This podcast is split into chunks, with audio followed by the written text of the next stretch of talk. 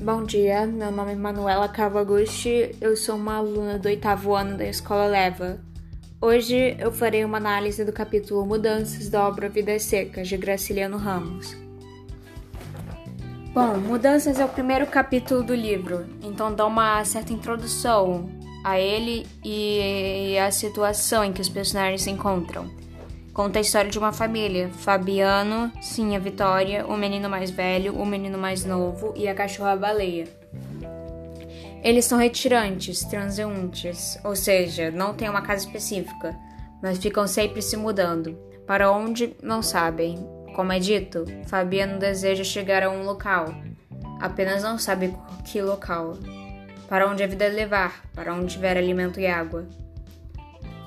O capítulo inicia explicando a estrada em questão, uma planície de areia seca e avermelhada, no meio da caatinga.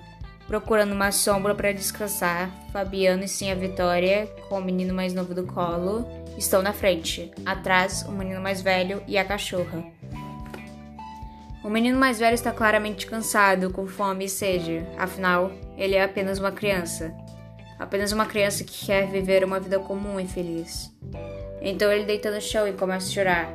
Fabiano, porém, não sente pena do garoto. Tem o coração endurecido pela situação. Tem raiva dele. Tem raiva dele por atrapalhar a caminhada. Aparentemente, o mesmo não tinha relevância alguma para Fabiano, que até considera deixá-lo para morrer. Até que sim, a Vitória fala que estavam perto e ele acaba decidindo levar o garoto. Outra coisa que prova a irrelevância das crianças naquela família é o próprio fato delas não terem nomes. Era, era apenas um nome, afinal. Poderiam nomear eles, nomear eles de qualquer coisa, mas ao invés disso são chamados de menino mais novo e menino mais velho. Até a cachorra tinha um nome e eles não.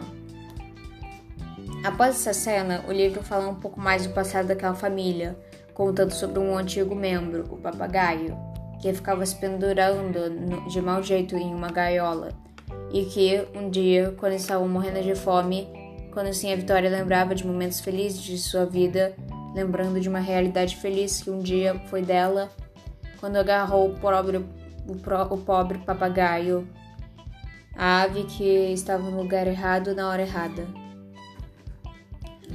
Os cinco acabaram achando uma fazenda abandonada, onde eles decidiram parar para descansar. Naquela noite, Fabiano viu as estrelas serem cobertas pelas nuvens, o que significava que iria chover.